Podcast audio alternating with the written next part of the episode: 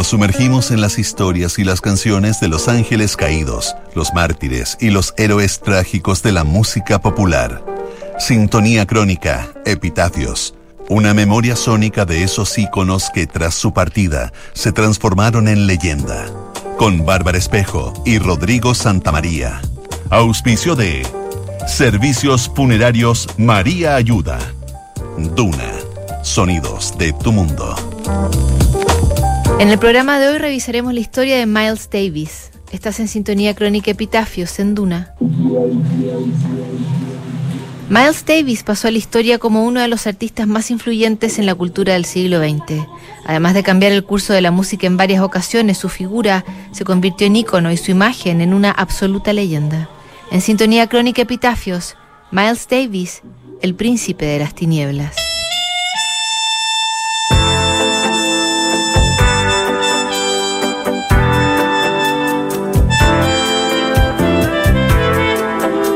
Un hombre no puede devolverse al vientre de su madre. La frase deslizada por Miles Davis en su autobiografía revelaba buena parte de su filosofía artística, que se nutría del cambio y la evolución. Miles Davis fue responsable de varios puntos de inflexión que hicieron mutar la música. Desde el jazz rock y desde el funk al hip hop, la huella de Miles marcó una influencia consular que sigue presente hoy hasta los detalles más ínfimos de la música popular. Hijo de un dentista y de una profesora de música, Miles Dewey Davis pasó una niñez de holguras económicas en medio de la pujante clase media de San Luis. A los 12 años comenzó a estudiar la trompeta y no pasó mucho tiempo antes de que empezara a presentarse en bares locales junto a bandas de jazz. En 1944, Miles Davis tenía 18 años cuando escuchó por primera vez el jazz moderno. Charlie Parker y Dizzy Gillespie, verdaderos evangelistas del bebop, habían llegado a su ciudad junto a la banda de Billy Eckstein y le mostraron el camino hacia el futuro de la música. Después de tocar con ellos, como reemplazo de un trompetista que había caído enfermo, Miles decidió irse a Nueva York a estudiar música en la prestigiosa academia Juilliard.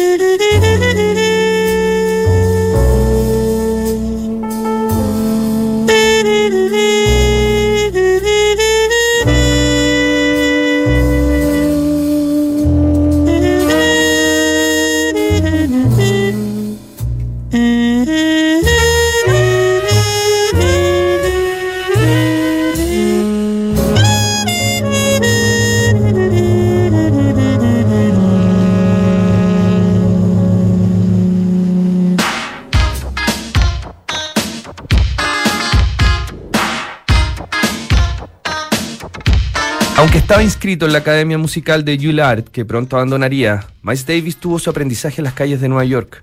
En esa época los clubes de jazz ofrecían entretención nocturna y música de vanguardia, dos cosas que para Miles aparecerían como irresistibles. Compartiendo pieza con el gran Charlie Parker, Davis se empapó de sus conceptos musicales, pero también conoció los vicios que rondaban a las grandes figuras del jazz.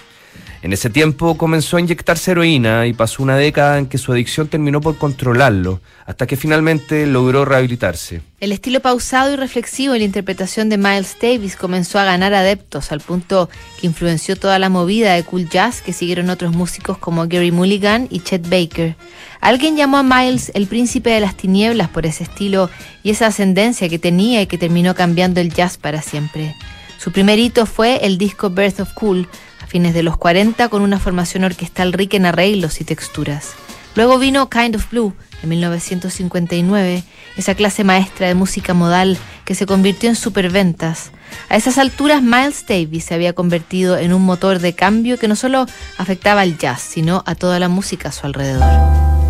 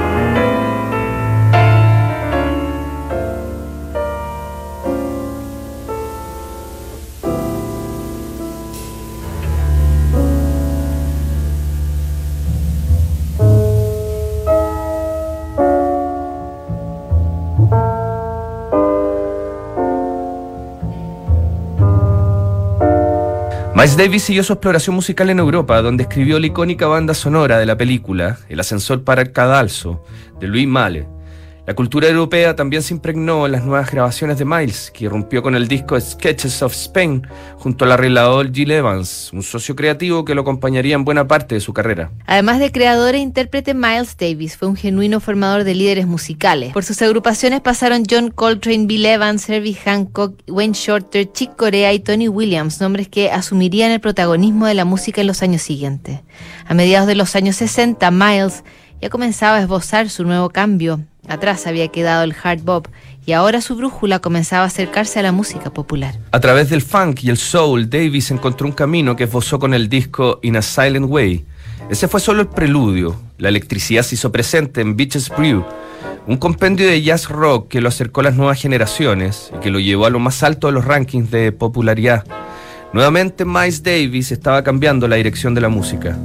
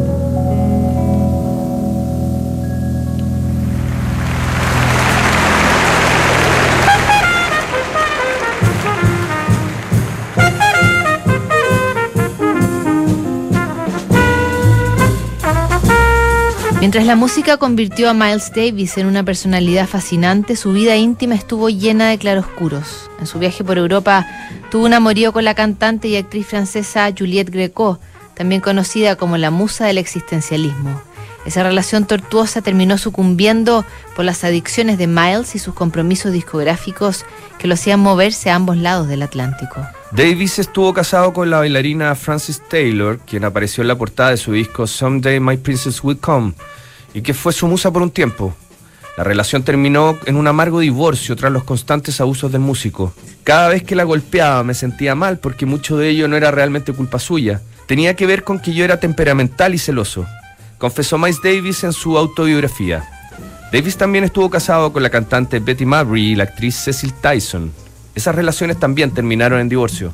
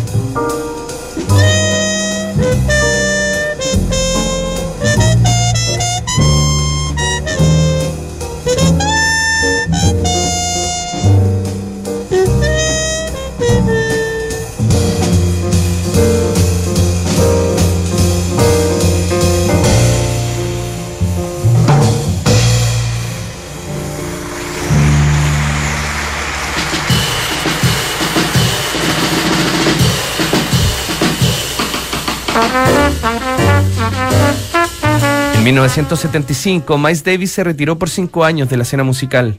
Su físico estaba deteriorado, tenía problemas en la cadera y en las piernas, y apenas podía soportar el dolor constante. Dejó de tocar la trompeta y reemplazó la música por el sexo y las drogas, al punto que sus cercanos dudaban que volviera a los estudios de grabación. En 1980, Miles Davis selló su retorno a la música con el álbum The Man with the Horn, y armó otra banda para regresar a los escenarios. La década del 80 no solo marcó la vuelta de Miles Davis, también acentuó sus achaques físicos. Cuando sufrió la parálisis de su mano derecha, decidió rehabilitarse con clases de pintura, una actividad que se transformó en su nueva obsesión. Su cuerpo se fue deteriorando con la diabetes mientras Miles seguía pensando en cómo innovar a través de la música. En 1991, tras un regreso triunfal en el Festival de Montreux junto a Quincy Jones, se encerró a grabar el disco Do Bob, que terminaría siendo su último trabajo. Miles Davis murió el 28 de septiembre de 1991 en un hospital de Santa Mónica, donde se había internado por una neumonía. Davis había estado tomando un medicamento antiviral que se prescribía a los enfermos de SIDA, pero nunca se desclasificó si él padecía VIH. Una hemorragia cerebral seguida de un coma terminó por sentenciar al artista de 65 años, acaso el músico más influyente de todos los tiempos.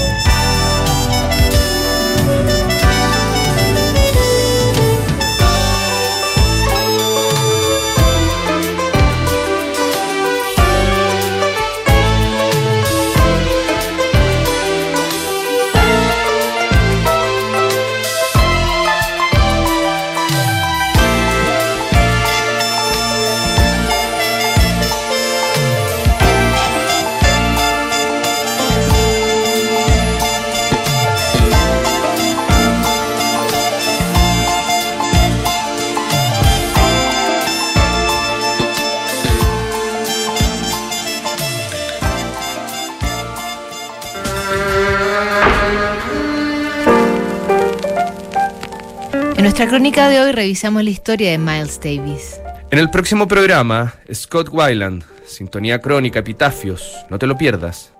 ¿Sabías que puedes comprar de forma anticipada los servicios funerarios de María Ayuda? Entrégale a tu familia la tranquilidad que necesitan y estarás apoyando a cientos de niños de la Fundación María Ayuda. Convierte el dolor en un acto de amor. Cotiza y compra en www.funerariamariaayuda.cl. Siguen aquí los sonidos de tu mundo. Estás en Duna 89.7.